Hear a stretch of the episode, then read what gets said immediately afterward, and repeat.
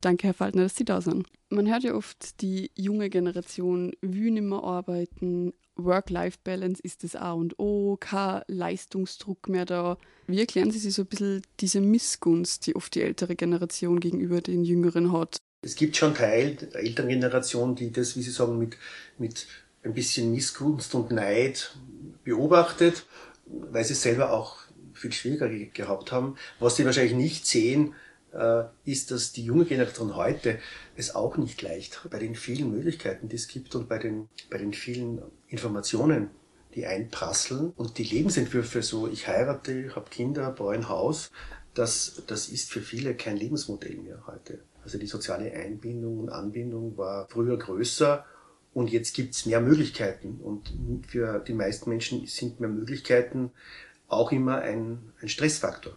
Okay, also es ist oft gar nicht so, so schön und so gemütlich, wie man sich das so ein bisschen vielleicht vorstellt. So die Jungen gehen nur noch Teilzeit arbeiten und fahren gerne auf Urlaub und mhm. sind immer diesem Leistungsdruck irgendwie ausgesetzt. Aber das bedeutet gleichzeitig ja irgendwo Stress, weil die Möglichkeit zu wählen da ist. Mhm, genau.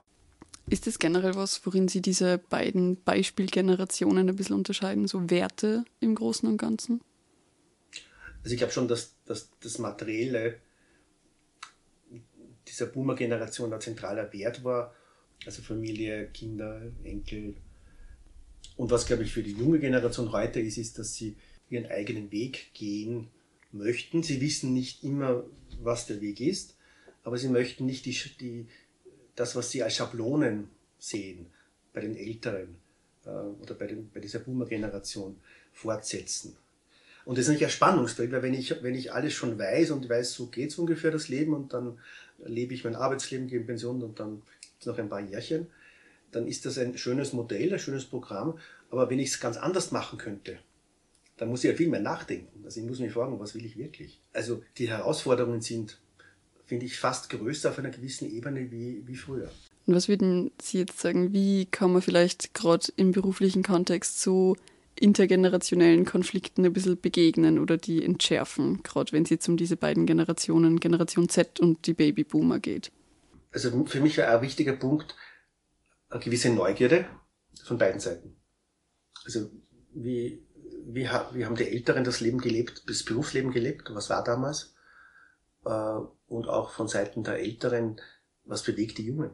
Was ist ihnen wichtig? Was ist ihnen nicht wichtig? Äh, wie geht's, wie geht's den Jungen mit, mit Autorität jetzt, mit äh, Hierarchie zum Beispiel? Wie geht's den Älteren damit, dass sie mehr Wahlmöglichkeiten jetzt haben?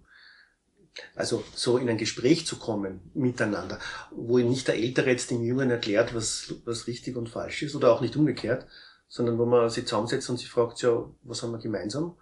Was unterscheidet uns auch? Ähm, und ich glaube, so ein Gespräch wäre, wäre sinnvoll. Und in einem guten Team hast du immer mehrere Alterskategorien. Das wäre schon gescheit, äh, weil die Älteren haben Erfahrungen, die sie einbringen können. Und, und die Jungen haben einfach die Idee, was Neues zu probieren.